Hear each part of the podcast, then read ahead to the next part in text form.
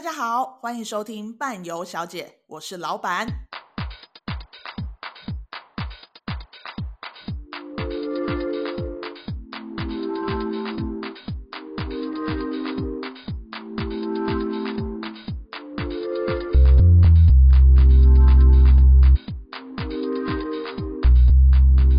欢迎大家来到伴游小姐，我是老板。我是尼克，哎，宝贝。你们现在听的这一集呢，是我们第三季的第一集，第三季了，第三季了耶！然后第三季也是我们最重要的一季，因为这一季就要开始，呃，来介绍我们所有行程。那这些行程的里面的特色，为什么我们要这样安排？我们就是要在这一集呈现给大家。然后让大家听到这个录音的时候，也可以顺便看我们的行程，就会知道哦，原来伴伴是这样排的。然后要赶快付钱，付定金要参加。我们就是要解析行程，给大家知道我们的排的方式是怎么来的，然后为什么这样子排。简单来讲了，就是我们要摊在阳光上，让大家知道，我们不会有让你那种啊，你去到国外才发现哈。啊，怎么感觉跟一开始参考行程说的都不一样？跟行程表上面都不一样，不一样。你知道我们在当领队的时候，最常听到的就是说啊，怎么都不一样啊？这里不是说要去参观吗？啊，为什么开车经过就没了？对，或者是写了一大堆，然后去了去到那边之后才想说，哎啊，这些，哎啊，有去吗？我们有去吗？然后之后，对对对，哦，就说哦，我们刚刚在车上有说，哎，你看左边是什么？你看，一下左边是西班牙，右边是西班牙，我们西班牙有感结束喽的那种感觉。耶对，就是这样。对啊，所以我们这个第三季就是要让大家清清楚楚的知道我们行程里面到底在干嘛，不要去到国外再有很多的疑问。没错。那我们今天要来讲的这个国家呢，是西班牙。西班牙尼克也带过很多。带过很多次了，对不对？嗯、不好说很多次啦，就蛮多次的啦。而且我们尼克会西班牙文嘞，西班牙文很好哎，是不是？哦，大家都这样讲，你也这样讲，我不要，最讨厌人家这样跟我说了。怎样？我是狗是不是？叫我表演汪汪是不是？听我听我讲西班牙文的人都马上是要跟我的团才听得见，好不好？我这次去西班牙的时候，你还硬是要我学什么那句那句早安叫什么？哦、oh,，no no no，我我没有硬是要你学，是你有一天跟我说早安的时候，说成你好像说法文 Bonjour 吧，是不是？真是想给你扒了哎！没有办法，我一定要好好告诉你，至少你到国家你可以学一句你好或早安吧。对，Hola 嘛。最简单欧啦啦，欧啦是台湾卖家具的啦。好啦好啦，欧啦欧啦欧啦。对，所以，我们今天要讲的就是西班牙，因为西班牙就是我们也刚从西班牙回来。在讲之前的时候，跟大家分享一下，其实我在那个西班牙论坛上面也看到很多人在问：嗯、啊，进去西班牙需不需要一些疫苗的证明啊，或者是需不需要？检测啊，等等的，就在这边告诉大家，你到西班牙没有任何的检查，就连移民官看关连对他连看都不会看你，他根本就没有对你的护照跟你的人，他就直接盖章了。他就是一个无无情的盖章机器。对，就是哦，烦不烦啊？又要开始了，这样。交通工具上，譬如说你可能要坐公车，你要坐捷运这些，你还是必须要戴着口罩才能进去。那除此之外，其实他们也没有强制了吧？有，在车上还是会。如果你要坐呃捷运没有，但是上公车的话，他就会要叫你一定要戴。嗯、那像捷运的话就没有，捷运还有人在上面唱歌嘛，所以根本就、哦、对啊。然后你还要投零钱，然后如果你太专心在看那个表演的话，你可能就会被人家爬。哎，我跟你说，我这次去西班牙，我认真觉得他们扒手都还在休息，因为休太久了，你知道，三年没工作，休太久了，可能趁这个时候转行了吧？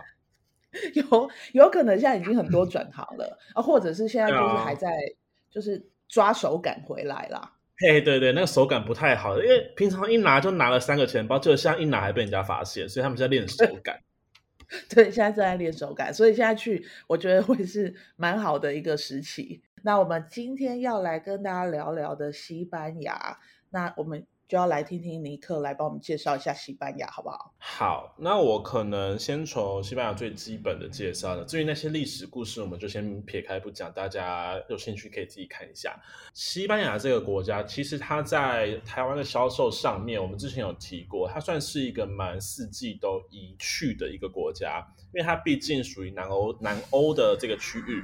这个区域呢，被大家说全欧洲的阳光都留在这个地方，它一年四季，嗯、老实说。如果你去那边，你可以遇得到下雨或下雪的话，那你是无比幸运的。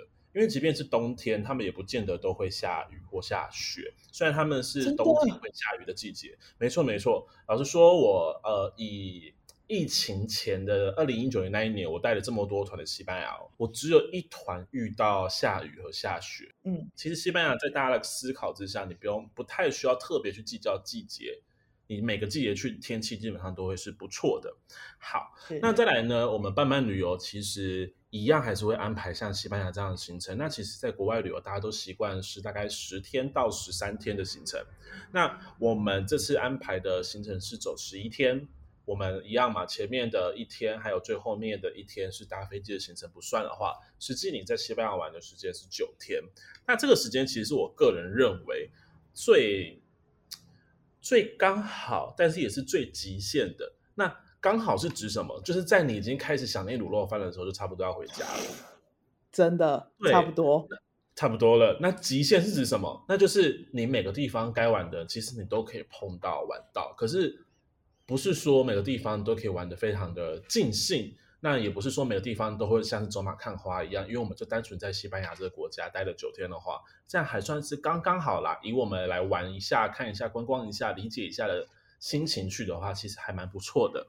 对，九天的时间其实可以玩的地方也都大概都玩到了。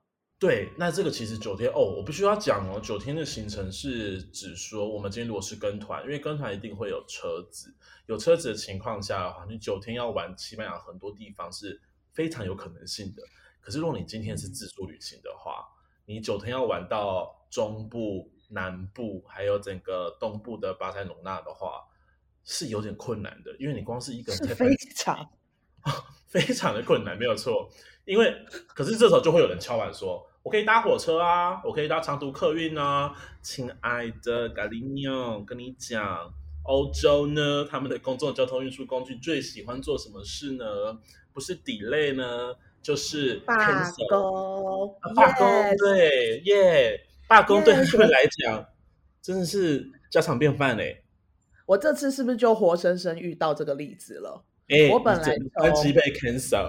Yeah，我本来从巴塞罗那要坐飞机坐到格兰纳达，明明也才大概两个小时的飞机吧，是吧？一个半小时的飞机，一个半小时，结果就给我取消，罢工取消，我只好坐他们的高铁，从先从巴塞罗那坐到马德里，马德里再转火车从马德里坐下来，因为都约好了。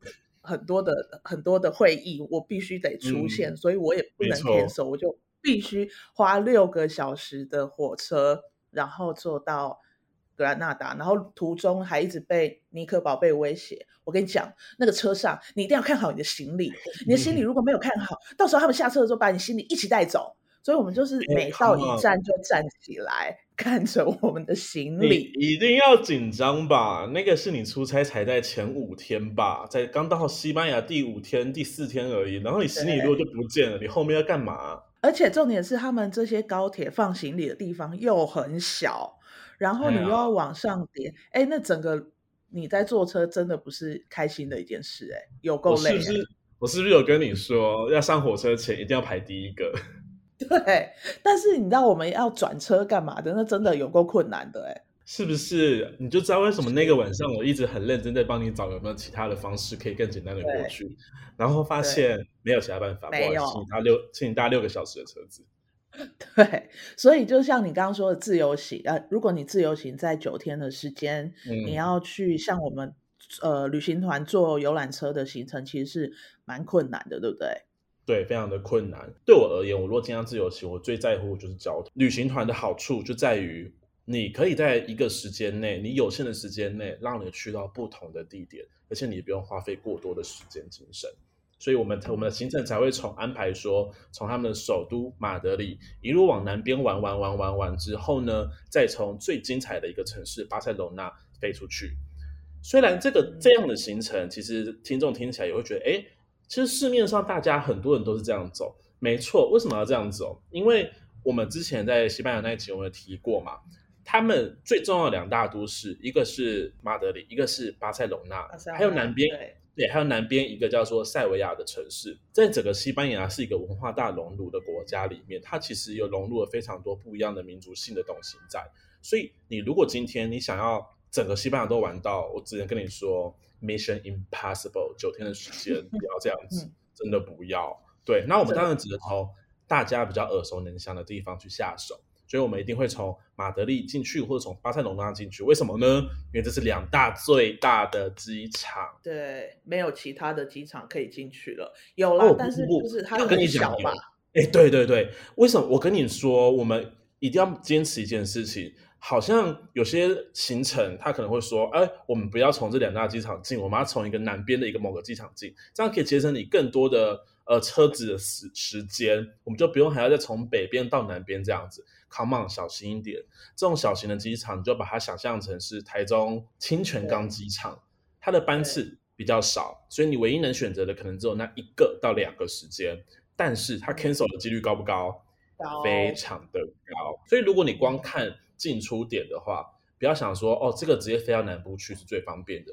但你要先想它那个机场大不大，而且它如果腹地不大的话，它能够承载的飞机量那些也都很小，吞吐量也都很少啊。没错，有可能你搭的飞机是超小台的飞机，对，对，对不对？你有可能人家跟你说，哦，我飞到欧洲转机，好棒好棒，我飞到阿姆斯特阿阿姆斯特丹转机，本来是三三三的座位，就到阿姆斯特丹转机之后，你还要再飞，我看一下哦。然后再飞大概四个小时吧，差不多，大概四到五个小时的时间才会到西班牙那个地方的话，就飞机突然变成二二，或是三三三三，然后两两排有没有？然后前面还没有荧幕，然后像我一百八十公分的人坐上去，我的脚就是直接被砍在那个椅子上面，我动不了。而且你还要想一件事哦，就是如果从这些地方跟你一起要到西班牙的这些人，都是人高马大的欧洲人哦。人家今天跟你说，哎，我安排一个大飞机，三十五公斤的到阿姆斯特丹转机，就小飞机再飞去西班牙，就把三十五公斤的，就因为人家换成欧陆段的，要飞南部那地方，你的公斤数瞬间被砍到剩二十。嗯，没错。那那你前面那段三十公三十五公斤就没意义啦，等于那十五公斤本身就不应该出现的东西，对不对？所以我们还是一样从大都市进。我们的行程呢会从马德里进去，进去之后从巴塞罗那离开，这就是我们一直跟大家说的双点进出。我们会选用的航班其实不。呃，去参加去看一些比较长途旅行社的时候，他们会选用的可能就是像土耳其航空或是阿联酋航空这样子的比较欧欧欧陆级的航空。对，因为我们比较喜欢它这个地方，是我们之前谈过很多次。土耳其航空为什么让我们喜欢？因为土耳其航空它飞到伊斯坦堡之后，有非常多的飞机可以飞到欧洲各地，它是最方便的，而且它可以双点进出。没错，而且它的航班时间，说实在的，个人觉得是蛮漂亮的。对，因为它大概在早上的十点多左右会抵达马德里。嗯、那我们离开呃西班牙，也就是从巴塞罗那出去的时候，大概是下午的六点多，五点多六点左右。所以其实我们要到机场时间大概就是午餐过后。嗯、对，那个时候其实还蛮舒服的，你不会太晚。就不会说一大早起来还没有睡饱，饭店早上还没有吃就被领队赶上车，说马上就搭飞机了。对，而且土耳其航空，我觉得它也是蛮适合拿来调时差的一个航空公司。嗯，因为它是晚上出发，土耳其跟台湾那一段的时间特别长，错，你就可以睡，反正你就是睡睡睡，然后到了马德里之后，你就可以开始走行程。没错，然后就走走走走走，然后晚上还睡觉。跟你跟大家讲，如果你要去欧陆国家玩，如果你刚好搭到这种漂亮的航空的话，麻烦请你在飞机上，你就算睡不着，你要给我闭着眼睛休息，因为你到那边的早晨，你一定要撑过第一天，你要清醒到你回到饭店为止。然后你这样好好给他睡一觉之后，嗯、你的时差基本上就调整百分之七八十。对，所以我一直觉得。就是这种欧陆航空，就是让大家去走欧洲的行程会比较舒服一点啦，就是不会，嗯、真的真的不会身体不会太累。我之后我们讲到法国的行程的时候，可以再跟大家分享一下之前有那种直飞的航班，好像很厉害，嗯、但是你知道那个航班真的不适合我们。好，我觉得啦，我觉得大家比较注重的东西有一个很重要的事情，就是说。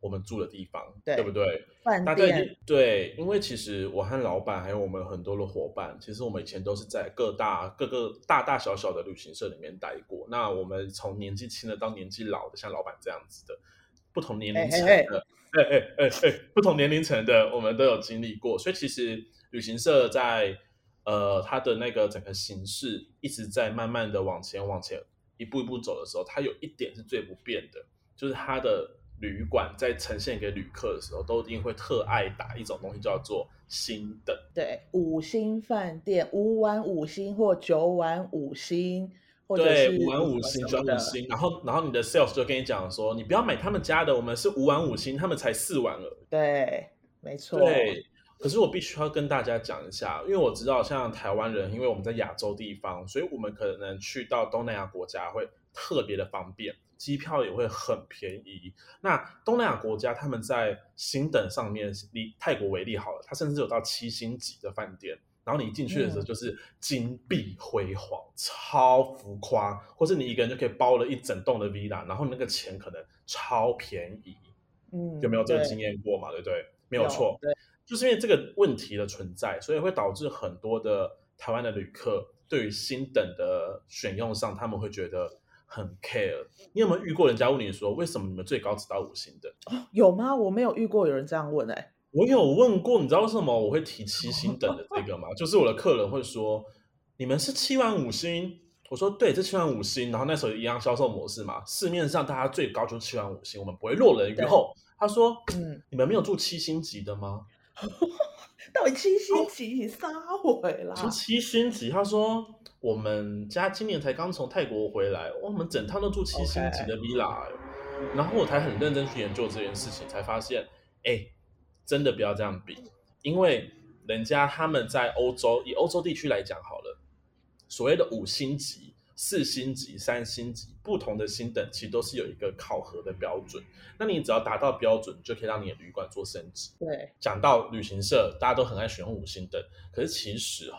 说实在，摸着良心讲，身为一个旅游业从业人员来讲，五星等的旅馆在众多旅行社里面，真的有住到让你觉得像五星级的房间、五星级的服务、五星级的整体来讲，你有没有住过？嗯，我目前是没有，所有 标榜五星的居住都没有。我觉得应该是说，我觉得五星饭店就是大家台湾人现在。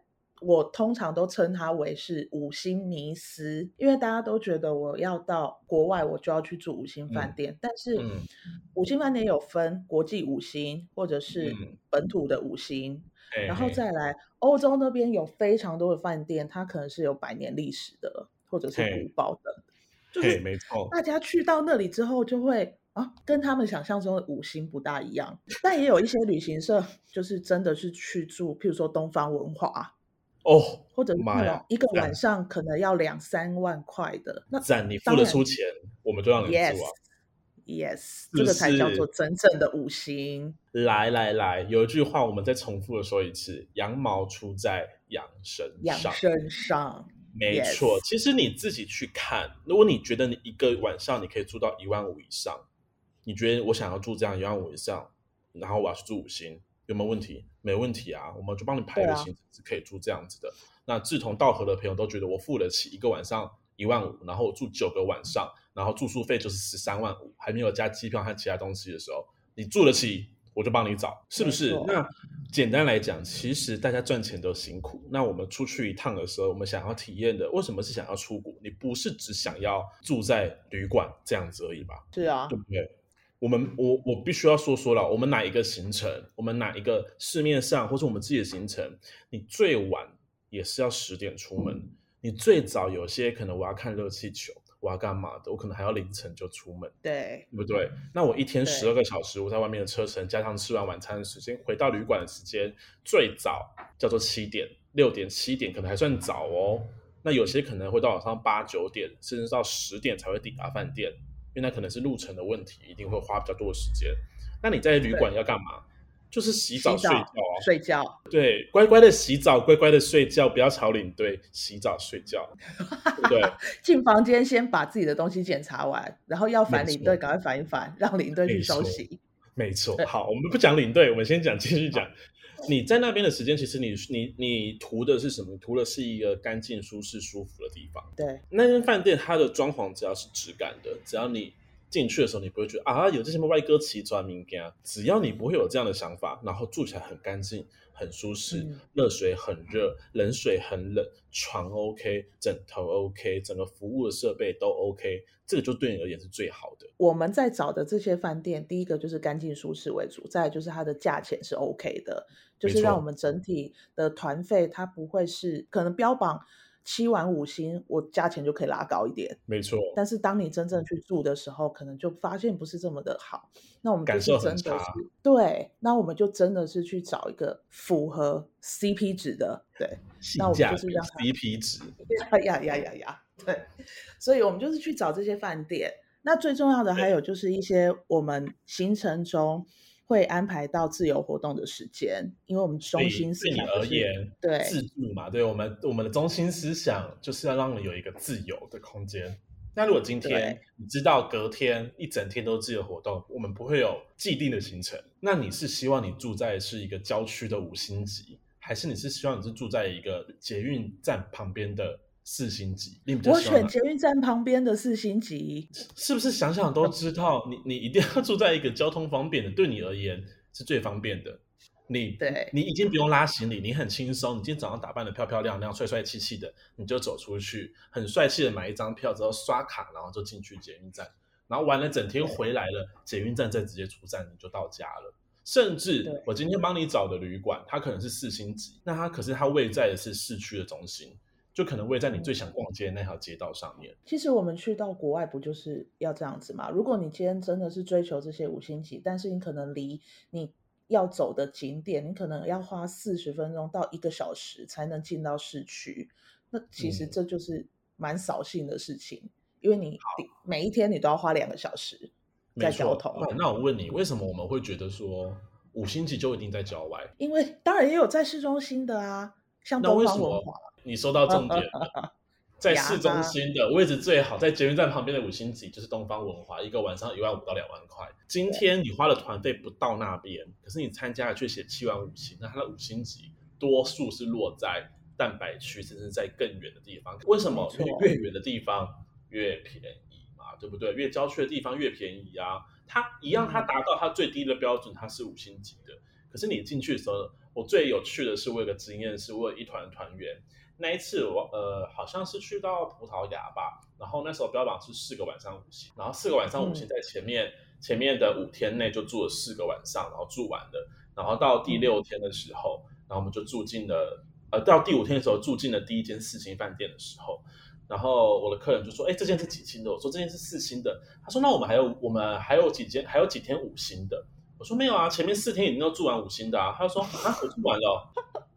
根本就不知道自己住的是五星，不知道，完全不知道自己住的是五星级的饭店。为什么？因为那个感受就像是我说的，你进去之后，你不会觉得它有五星级。我们既定印象中那种五星级的画面，嗯、它其实就是一间干净的旅馆，住得起来舒服的旅馆。可是你被一个五星的噱头，然后选择了这个行程，但是没有达到你想要的心理的标准的五星。那你的失落感会特别的大，而且你会觉得，哎，那我花了这个钱值不值得啊？对啊，所以我们的饭店安排上面就是用这样子的逻辑跟思考，让我们所所有参加办办的这些旅人们都可以得到最好的回馈的一个饭店。嗯、我觉得，对，哎，不过老板，我们还是要跟人家讲一下，然后说啊，你这样子，你给我找一间青青年旅社，然后在捷运站旁边，呃，是不是不会住到青年旅社？不会啦。我们还是该有的 还是会有，好不好啊？对，就算我们今天找的是给你五星，找的是四星或五星，或是更好，或是也更古堡形式，我们也不会特别告诉你，因为我们就只是认为，我们觉得它的住宿环境很 OK，地点也漂亮，那它的整个体验会让你觉得很不错。对我们来讲，这是我们选旅馆的重点。所以今天即便你自己去查，哎，阿半半这个也是七晚五星呢，啊，他怎么都没讲。因因为我们不认为那个五星重要，我们认为的是我们选的那间旅馆，它的舒适度和让你的整体整体的旅游体验是好的，对我们来讲，那个才是最重要的。所以这个就是我们饭店不会去特别打星星级的原因。没错，大家要理解，我们半半不打星级旅馆，我们最重要就是安排的干净、舒适跟位置。没错哦，虽然我们今天讲的是西班牙，可是这个行程我们下次只会提一下而已，因为。我们每个行程的旅馆都是这样找的，没错。所以，我们下一集就会说，请大家去听上一集，然后下两集就说，请大家去听第三期第一集。上上两集 一直讲，知道吗？你就自己回来听，然后讲一下，这样就 OK 了，好不好？大家不要这样逼我们哦。哦，你知道讲到后面喉咙会干哦。那饭店讲完要讲餐食。觉得我们也是非常特别，就是你不觉得很苦恼吗？餐食，你身为一个领队的时候，你觉得餐食最苦恼的是什么？我觉得最苦恼的是图文不符，是图不符，文也不符，什么都不符。对，因为譬如说我去到哪里要吃什么，去到哪里要吃什么，然后他都会把它写得非常的。美轮美奂，然后把照片天花乱坠，好像那个食物好像是孔跟出来一样。对，但是当你 到现场一看的时候，然后你就想说，呃，客人也会傻眼，我们也会傻眼。老实说，我们每次在带团的时候啊，我们就会，我们其实都知道某一个地方我们要吃的是什么东西，所以其实我们在一开始就会不断跟大家打针、打针、打针、打针、打针，预防针呐、啊，大家知不知道？预防针。可是你知道那个东西是？嘿，疫苗每天都要打。旅行社的那个那个行程表上都很喜欢写的，就是很浮夸，非常的浮夸的那一种。譬如说，他可能哦，大家最常看见就是米其林推荐料理，米其林一星级料理，嗯、有没有？大家最常听听见，而且大家在看行程就会说，我跟你讲，这家 A 旅行社他有去两次米其林一星，哎，这家 B 旅行社他都是米其林推荐的，他都是一般的餐厅哦。我们有没有在？我还记得那一集应该是 Erica 小姐跟你一起对节目嘛？对对，我们有谈过。对，出去玩的时候的米其林吃到睡，吃到睡着，long 困 key 都睡着，有没有？不要这样子。你知道，其实以我自己在整个欧洲我有去过的几个国家有吃过的米米其林的星级来讲，在法国出来的米其林一星，它包括它的服务啊，包括它的呃整体的氛围啊。你会让人家觉得哦，备受尊重的感觉。法国哎，大家都说米其林的发源地、美食之都有没有？然后你就觉得哦，那个地方就吃米其林。可是我必须要讲，台湾人的习性，说实在的，真的是 米其林不要看太重，因为你会吃到睡着，而且吃到最后你会回家问我说有没有热水壶可以煮泡面。我觉得应该就是跟我们的饮食习惯跟文化，的确是跟欧洲是有差异的。我们。就是比较是属于快食的，你就是热炒或什么的吃一吃，对，就是你很少会能够好好的静下来，花三个小时在那里吃饭。我觉得体验可以，没错。你知道体验这件事，就是我们要讲到强调的重点。我们的行程给大家很强很多的自由度，为什么要有这个自由度？就是因为你今天你想吃的米其林一星，你自己想去吃的那一间，你找到了，你看到时间你定好了。你在那个时间点你去吃，这个才是对你而言最好的体验。可是你在旅行社的行程上面看到了米其林一星，你 never know 是哪一间，you never know，欸、你不知道是哪一间。欸、对，对它上面只是打米其林一星，米其林推荐什么什么料理。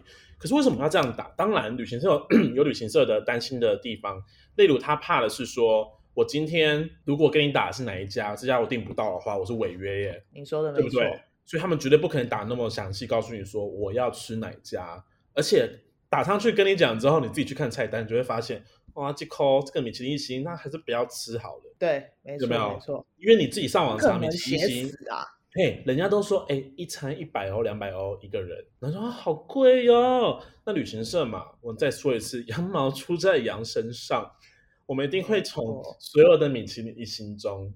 找挑最便宜的给你，最经济的，CP 值最高的，也不一定是 CP 值最高哦，只是菜单看起来数字 CP 值最高，经济经济真的是经济，对，我们用经济来形容它漂亮。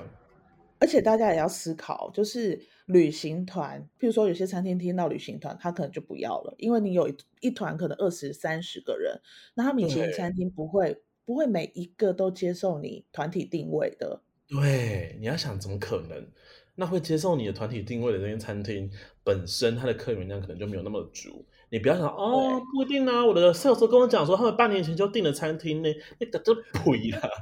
那我可怜，你这个团可能出发前一个半月才成型，怎么可能呢？没错，我们在排行程啊，或者是我们在做呈现方式的时候，就是我跟尼克也有讨论过很多。那因为我一直以来都是做业务，嗯、那因为尼克他是属于。在超团线控这一块的很多东西，我的确不晓得哦，原来是这样子的操作方式，就是通透过你你讲的那个炸猪排，我就觉得是很好的例子。我来跟大家解释一下什么是炸猪排。今天你看到这个行程，你在第三天的时候应该要吃炸猪排。你看到炸猪排，哦，太赞了！林爸爸，我最喜欢吃就是炸猪排，所以我就想说，我就是要去这个行程，因为这个行程有炸猪排。结果对。你在第三天的时候没有吃到炸猪排，你去问领队说：“哎，为什么我们说明会资料上面第三天不是吃炸猪排？”然后领队就跟你讲说：“有啊，我们在第五天的时候吃到炸猪排了。”然后他说：“可是我们不是在第三天吃吗？我们不是应该在这个盛产炸猪排的地方吃吗？”他说：“没有，因为行程有一些问题，所以我们是可以就是自自行做调整的。”哎，为什么会这样子？因为今天如果我原本这天要吃的炸猪排店，人家休息，人家订不到。这这这个城市的炸猪排店统一今天都公休，我就是没办法，所以我给你换一个地方吃，换一个地方吃嘛，我没有骗你，我还是给你炸猪排啊。可是那个就不是道地的炸猪排了，对，对不对？它就是一个其他地方也有卖炸猪排店，就像你今天跑去越南，然后结果你吃了一个新竹炒米粉，这会不会太可怜了啊？会不会太可怕了，对不对？就是你想象的是这样子。可是他们觉得他有给你这样子，但那个不是你真的觉得应该要得到的那个样子，你却哑口无言，你不能反驳他们。为什么？因为他们有符合他们的旅游契约，他有给你这个东西。对啊，我没有违约，我还是让你吃到了，只是在不，不是在这个地方吃，但我终究还是让你吃到了。没错，而且还有很多人喜欢用说百年餐厅，不不不不，百年餐厅。可是这个他们已经告诉你店名了，那他们下面一定会有一个备注，嗯、如果团体定位满。我们就会换另外一家百年餐厅，百年餐厅，我只要开了一百年都可以叫百年餐厅。所以我今天是一个城隍庙的卤肉饭摊子，百年的，它也是百年餐厅，对不对？对，你说的没错。我今天带你去吃卤肉饭，就是，你也不能说话啊。对，所以这个就是为什么我们没有把，因为就像尼克一直在说的，就是很多人要看到菜名他才会安心。但是我们的我们的想法，我们的理念是，我们就是。一定会带大家吃到。那像这些比较特殊的餐，米其林餐厅等等的，你就是在自由活动的时间，你可以自己去订好这个餐，因为我们自由活动时间不可能变嘛。说明会资料出来就是这样子，那你就是按照你自己喜欢、你想要吃的，你去订它，然后自己，你或你跟你先生，或你跟你太太，或你跟你好朋友带你爸爸妈妈去吃一间你觉得哦，这一间 Instagram 上面大家都推的一间米其林推荐餐厅，对，然后按照你自己的时间，你也不用赶，然后也不是就是很多这样子，就好好的吃饭，这才是最棒的。就算你今天是米其林，他们给的也是一个叫 Group Menu，就是给团体的餐，他一定会有一个 set，但是今天这个 set 不见得是你爱吃。我今天就算给你选，哦不对，我不会给你选，我一定就是今天就是说。他给我一张菜清单，上面有五道主菜让我挑。旅行社的做法一定是在最一开始订订餐的时候就帮你勾好一整个 set 下来。今天大家都给我吃鸭肉，你就只能吃到鸭肉。可是你明明就觉得这家米其林餐厅，你就觉得哈、哦，别人在吃的那个鱼排看起来很好吃，别人在吃的那个猪肋排看起来很不错，可是你只能吃鸭肉，因为我们今天是团体用餐，就是都是一样的东西，没错，就不能吃你自己想吃的。还有一个很重要的点是，旅行社的行程一年到头都不变。可是你今天你在台湾，大家都会说要吃当季的食物，当季的食物才是最棒的。可是因为旅行社它为了要销售方便，它不可能每三个月就帮你改一次行程上面。本来夏天的时候说要去吃烤猪肋排，然后秋天的时候就觉得哦，他们应该换成烤羊肋排。然后冬天的时候就应该是要一个 cheese 火锅，有没有？这间餐厅有这么多菜可以让你选，可是他没办法为了你一季的时候就还是换一次行程，换一个菜单，而且他也没办法保证说他一定可以给你这个东西。操作的方便比较简易，纷争减少，所以他们当然就会选择，那我一定是打最漂亮的那个东西，然后你一年四季我都知道产品，或都都是这家餐厅，我就给你。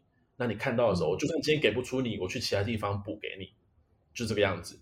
那我觉得我们在当时，我跟老板在讨论餐食的时候，我们讨论很多，我们也在想说，如果我们今天不秀菜名给大家知道，没有什么百年餐厅，没有什么旅馆主厨推荐，哈，我每次看到旅旅馆主厨推荐的时候，我都会翻白眼，想说废话啊，那就是旅旅馆的主厨写出来的 menu 啊，不然是谁推荐的？柜台推荐。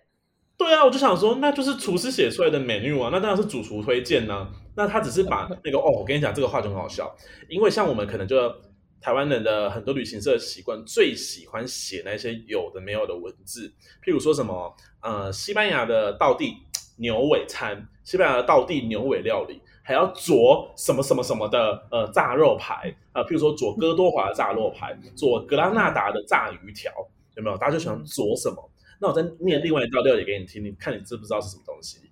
纯豆黄豆酱做生炖细肉饭。哈，这什么东西？是不是听起来很厉害？那我再讲另外一个给你，法式精致伊比利猪肉做香蒸饭。OK，所以它就是肉放在饭上面，它就是卤肉饭。OK，是不是卤肉饭这个东西啊？俗气，纯豆黄豆酱。做生炖细肉饭哦，听起来哦，high class 哦，提升很多等级。这就是旅行社还有那种漂亮，你看到的东西也是漂亮。可是你要知道，你出来的东西它不不一定会符合你那个幻想，反而会毁坏你那个幻想。嗯、而且就像我们说的，一年四季的餐点都那样子，真的是你就算参加这个行程两百年了，它都长得对啊。因为连我们我我们这些没有在下厨的人都知道，吃东西要吃当季的食物。没错，是非常基本的概念。那对，如果你一年四季都吃一样的东西，那就这个就不是跟当季食物有关啦。没错，而且你知道，像欧洲人，他们其实对于调整菜单，欧美国家对于调整菜单这件事情，他们是蛮重视的。他们也真的会因为当时的季节啊，他们可能真的呃卖了一个像是猪肋排是他们的特别餐点，一年四季都会有。可是你其他的配菜料理，他一定会做调整。但是因为我们可能不为了要符合这整套的方便，所以我们一年四季都要喝炖豆汤，我们一年四季都在吃冰淇淋。你有试过冬天带团的时候就上来是一个三色冰淇淋吗？干什么啦？不是要给个什么真的热巧克力之类的吗？是不是很生气？我真的是，所以我觉得在吃的上面，你们不要太纠结，说我是不是米其林一星，我是米其林推荐。我有没有百年餐厅？他这间的那个早餐、那个午餐写写下来是多漂亮啊！拜托，哎，纯豆黄豆酱佐 生炖细肉饭，法式精致伊比利猪肉佐蒸香蒸饭，百年卤汁老店。OK，听起来好像很厉害哦，对不对？你们被那个骗到之后，然后你去那边看到的时候，就是假赛，你知道？对，所以就是。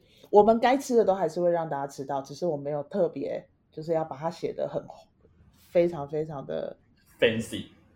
Yes，对对，其实像是呃比较特别的东西，例如我这个地方要吃的是那个烤乳猪，大家都要来这吃烤乳猪，那我就写上去跟你讲说，我们就是会吃烤乳猪，因为你会知道说哦，在这地方特别嘛，我一定会吃这东西，我也确保你这地方一定要吃到这东西，我就会给你烤乳猪。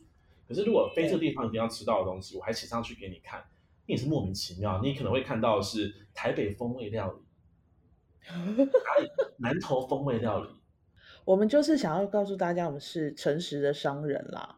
没错，我们就是不会把它写的很高档，但是给的东西是一般的。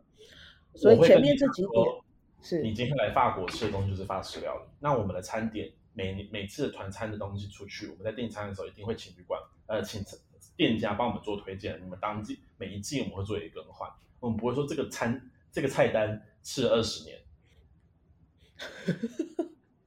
对，所以请大家要知悉，好不好？我们这个刚刚讲的饭店跟餐食的这些都只会在这一集讲，往后呢，如果大家有疑问的话，就往这一集了。对，请再听这个第一集西班牙，你就会知道为什么我们这样安排了。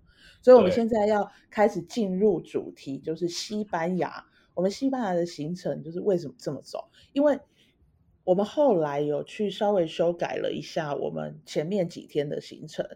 嗯，对，那这些行程，请尼克来帮我们介绍一下，为什么我们要这样子安排？其实我觉得，我们像我们，我先大大致上跟大家讲一下我们的旅游顺序。我们第一天搭飞机嘛，第二天抵达之后呢，到马德里。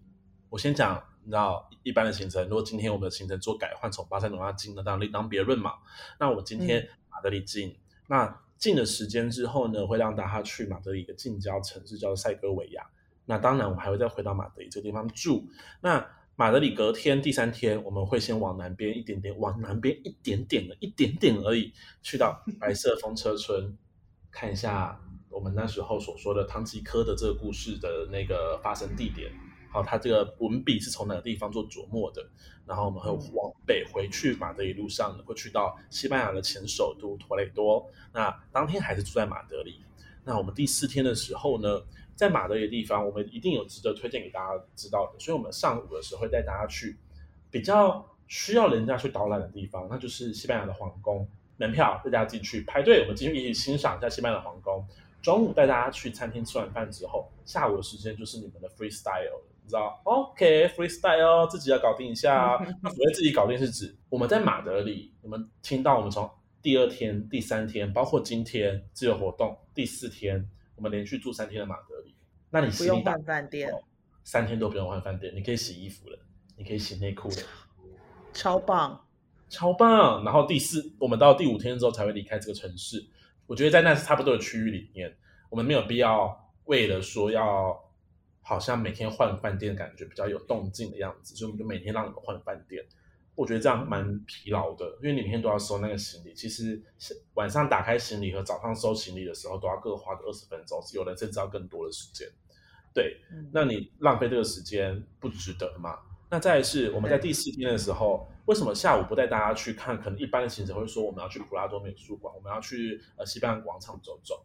为什么不带你们去看？是因为普拉多美术馆它是属于一个文艺气息的地方，这个地方非常吃人，人的自己的。行为品味，你平常我们喜欢看，你喜欢看的，你就会觉得我可以在那花很多时间。你平常没喜欢看的，你就只想问导游的话，啊，你平常根本就不想看的人，你是连进去都不想进去。那既然如此，我把这个决定权交在你们手上。你今天是一个美术系的学生，你想要去里面逛，你绝对不会只待短短的时间，你可能在里面就待两三个小时，一整个下午，甚至到晚上，傍晚人家关关闭的时候，你才想要出来，因为里面真的展品非常的多。非常的精彩，需要花很多时间在里面好好的看。对如果真的喜欢看的人啦，对，那一般的旅行社进去多久？一个小时最最多。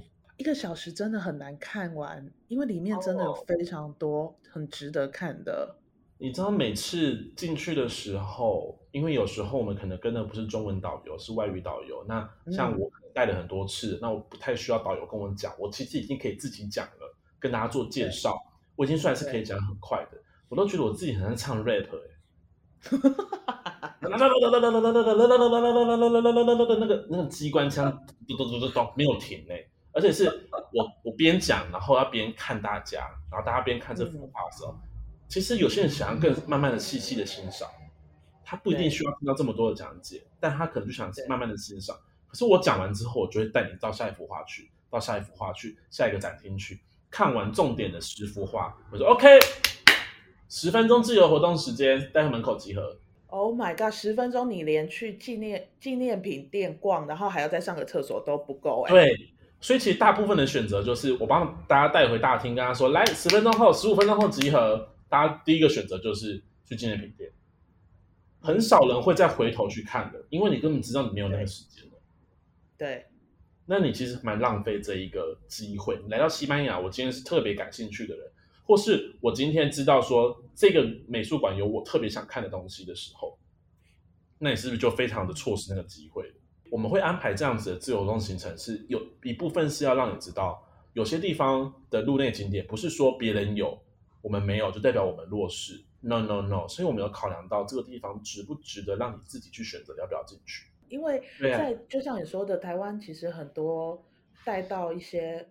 呃世界级的景点，我们可以这样说，世界级非常有名的景点，可是它可能就真的只有一个小时的时间在里面。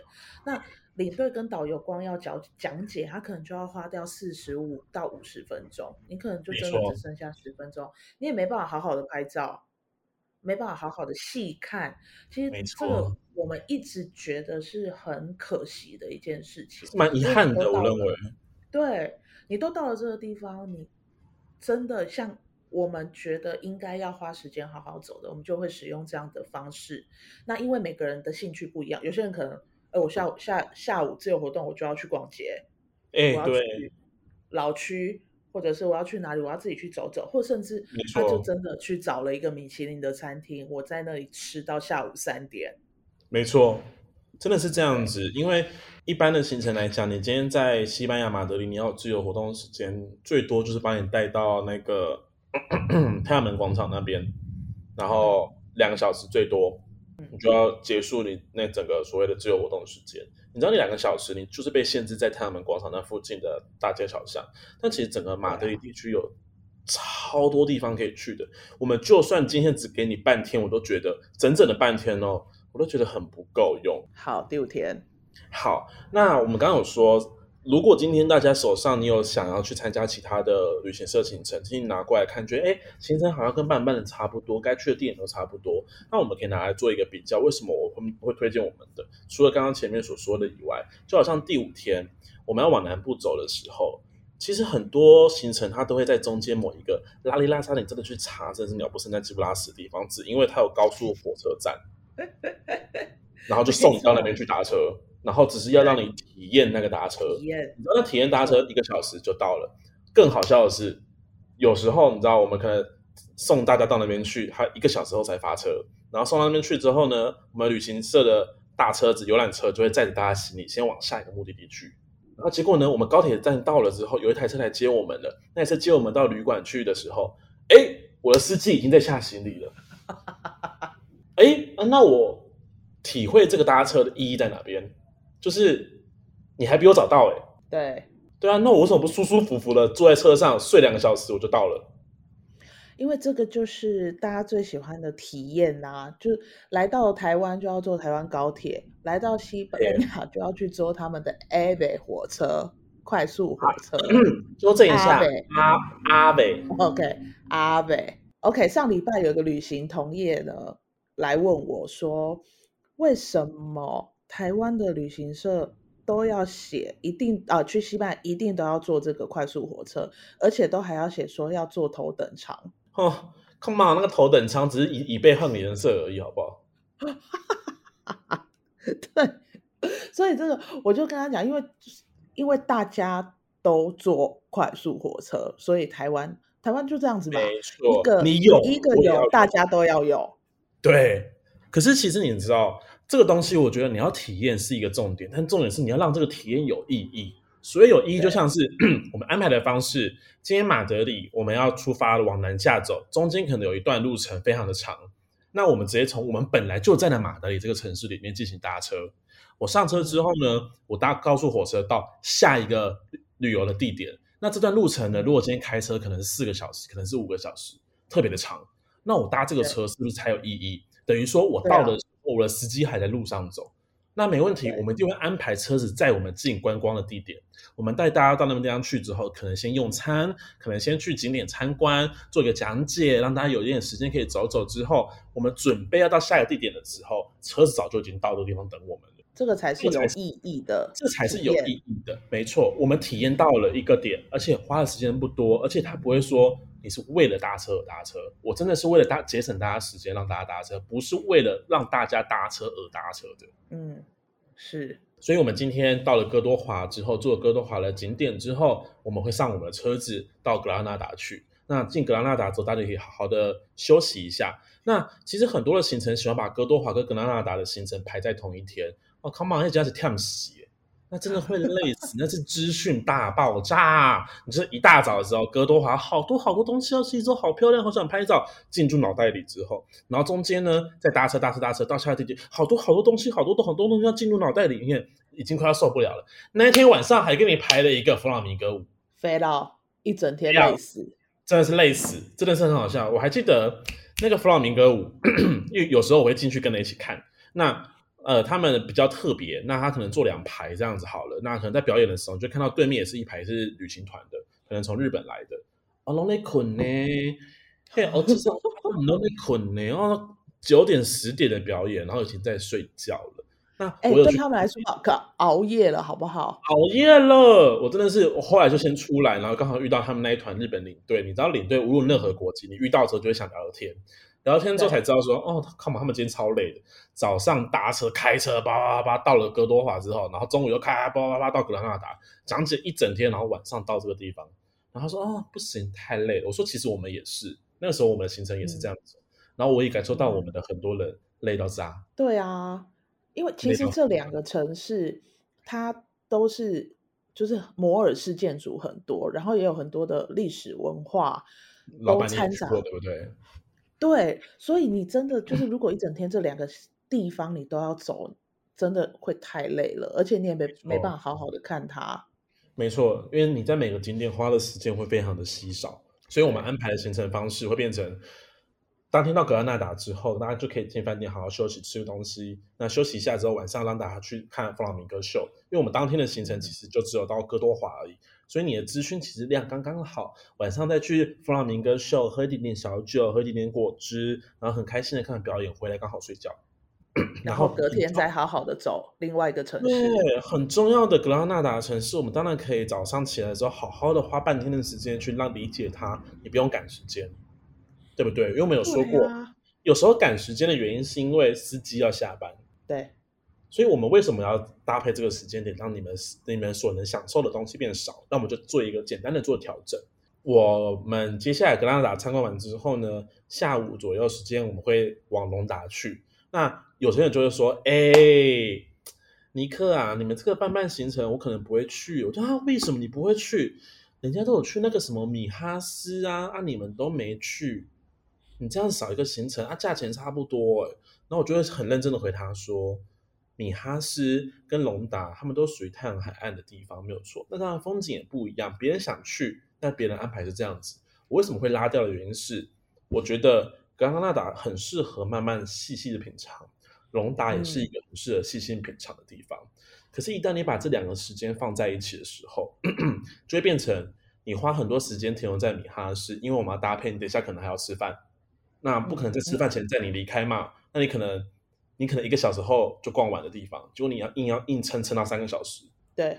然后结果吃完饭之后到下一个地方，然后为了要赶去饭店，结果你在龙达只待了一个小时。嗯。那为什么要资讯不平衡？既然资讯不平衡，呃，时间不平衡的状况下呢，我们做个调整，我选择一个我认为更推荐给你们的地方去，让你们可以好好在这个城市里面好好的逛，好好的看，好好理解这城市的历史文化还有它的风景。对不对？对，再加上米哈是，我个人也很喜欢。可是你相比之下的话，隆达会是我的心头爱。我曾经跟我另外一半讲说，如果今天有机会，我一定会带你来隆达，因为我觉得这个地方超美，美炸了。你你这次呢，我没有办法安排你去，因为这个地方真的连我自己要自助旅行，我明年要自己出出门一趟，我都没办法带他去，嗯、是因为太难抵达了。他必须要开车，如果没有开车的话，没错，你就是要自己有车，嗯、或是你可以知道要搭哪班公车上去。嗯嗯嗯嗯嗯，对，所以比较困难，所以我觉得这个地方是反而是更值得推荐大家来的。那米哈沙其实，在沿岸，所以其实你要自己开车或搭车，其实会相对来比较方便。这个就是为什么我会选替代的原因。然后再来是，我们就是去无存菁啦，没错，对，让保留最好的下来。没错，我们一定有经过思考，不是说我为了跟别人不一样，我一样可以跟别人一样，可是我一样可以说出为什么我会跟别人一样，所以我觉得哪里适合给你们。那我们的思考逻辑是这个样子。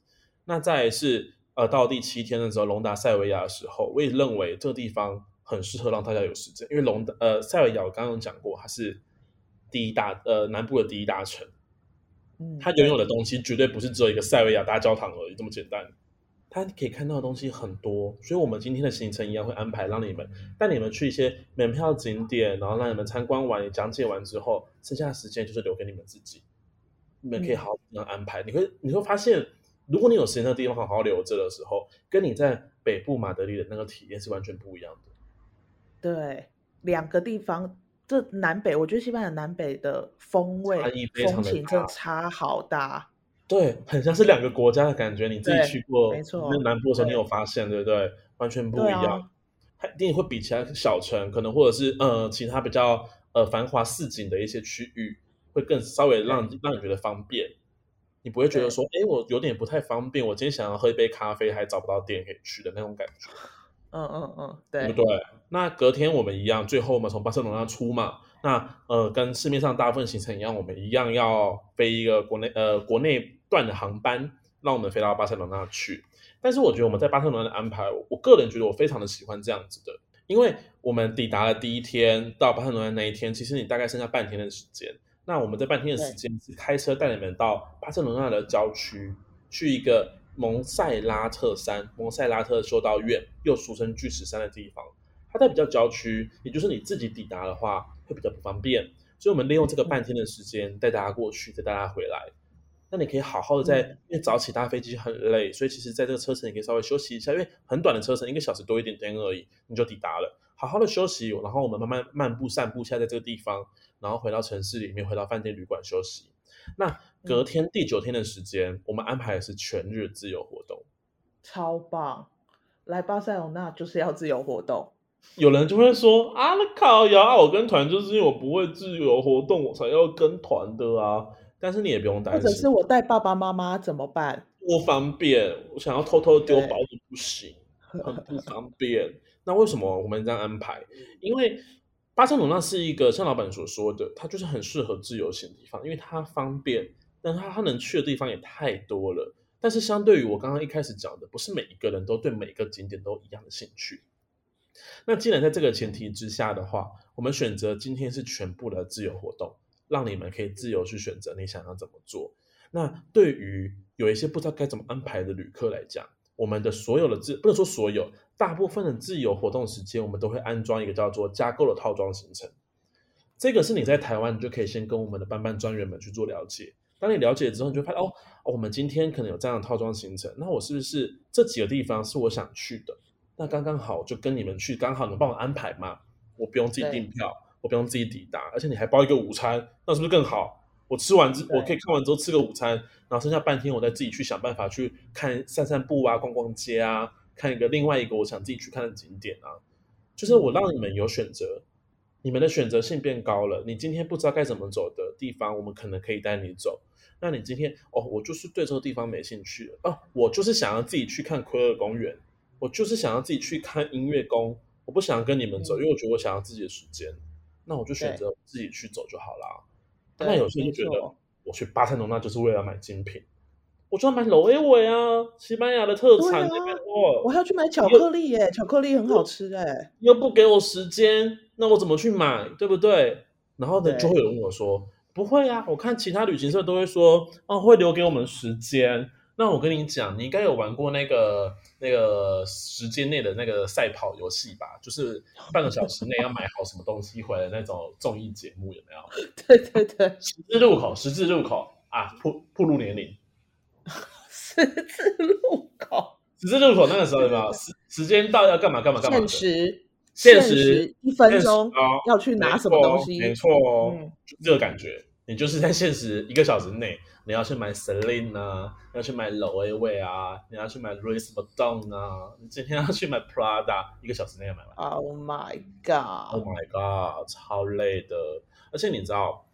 很多市面的行程，为了要让你看起来很丰富，巴塞罗那那一天你会看到四颗星星，去了四个门票景点，朗 K 啊，四个门票景点，你就想想看，你今天去了四间博物馆，你刚没看，没看起啦，第二间就已经昏了啦。我的妈呀，你今天想象，如果故宫在这地区有四间的话，你一天要去四间，没办法，哦，你光走路就累了，然后那个资讯量大爆炸。那真的是每次到最后的时候，我永远记得早上两个景点，大家可能还听的就是你知道有很有兴致的感觉，津津有味，对，津津有味。然后中午吃午餐的时候就已经爱困爱困了，就下午下午第一个景点的时候，哦，快睡着了一堆。然后最后一个景点的时候，根本没人在理你啊！真的，我觉得就是真的很可惜耶，因为其实巴塞罗那安排的这些景点真的都很棒，嗯、对，它很值得去看。那你可以选择你想看的。你今天如果觉得，哎，我觉得我可以，那你就安排这样这样这样这样一天看五个景点也 OK 啊，没有人说 no 啊，对不对？可是我今天就说，哦，啊，我不是很懂，可是我想看的可能是圣家堂，那我想花很多时间在圣家堂里面多看一点，因为各位要知道，圣家堂会待的时间，从领队讲解完之后，一直到你进去拍完照、逛完逛完纪念品店是一个小时。各位。圣家堂至少要花一个半到两个小时，然后可以好好的坐在里面看的这个外星人高地做出来设计出来的东西，没错。要不然真的是非常可惜，你进去了这一趟，你就会不理解他到底是在干嘛的。对，我们真的这，你今天。如果买了我们的套装行程去，我们会讲解给你听，而且是有那个时间，我可能在里面待两个小时讲给你听。那你今天说，哎、欸，我想要自己去，那你一样可以买导览器，你可以选择我要听到哪边，我要理解到哪边。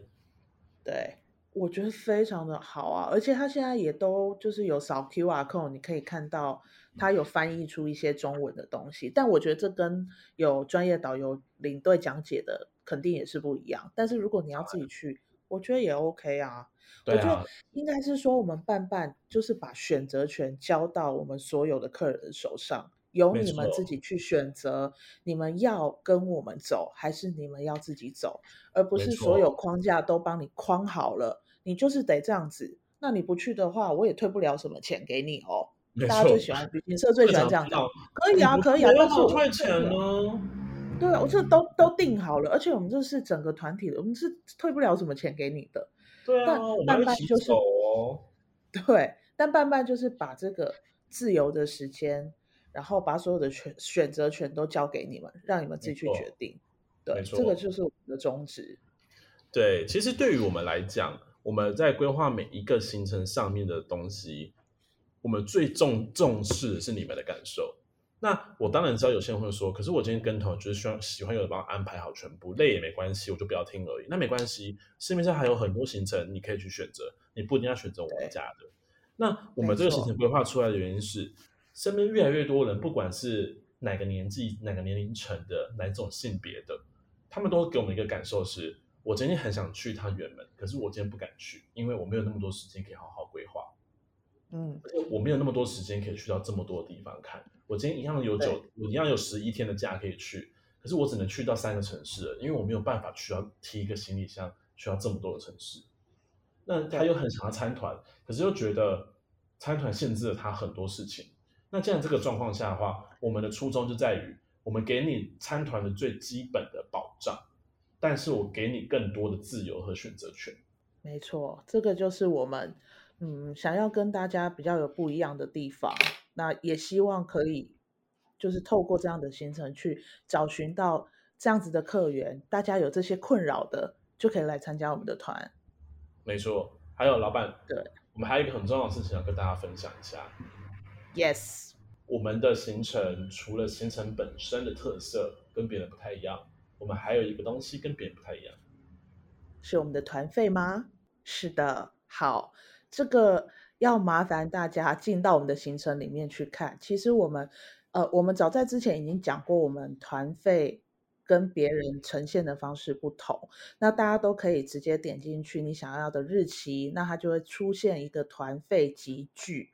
那这个团费集聚呢，里面就会有多少到多少人，他的团费是多少？那多少到多少人团费是多少？都写得非常的清楚。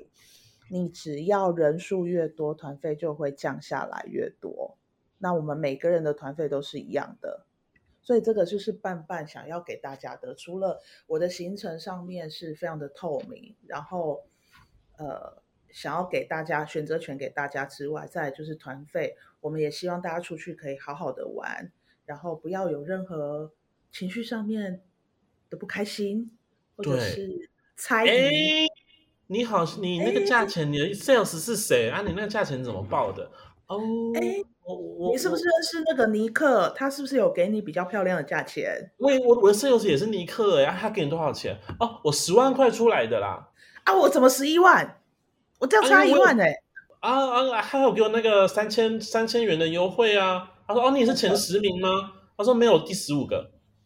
对。那你怎么有三千元的优惠啊？我就跟他讲啊，他说大家都有，那我也要有啊，他就给我啦。对啊，就会炒的有糖吃嘛，但我们就不吃这一套，好不好？我们在这里再次跟大家说，我们就是每个人的团费都是一样的。一我的那个 slogan，我 slogan 是什么来着？人数一起加，团费一起降。对，我们的人数越多，团费就越低。我们都秀在上面给你看，这一个行程一到十五个是什么价位，十六到二十是什么价位？那我们现在跑到哪个价位去了？对，上面都会写得清清楚楚，然后有多少人报名，现在价钱是多少。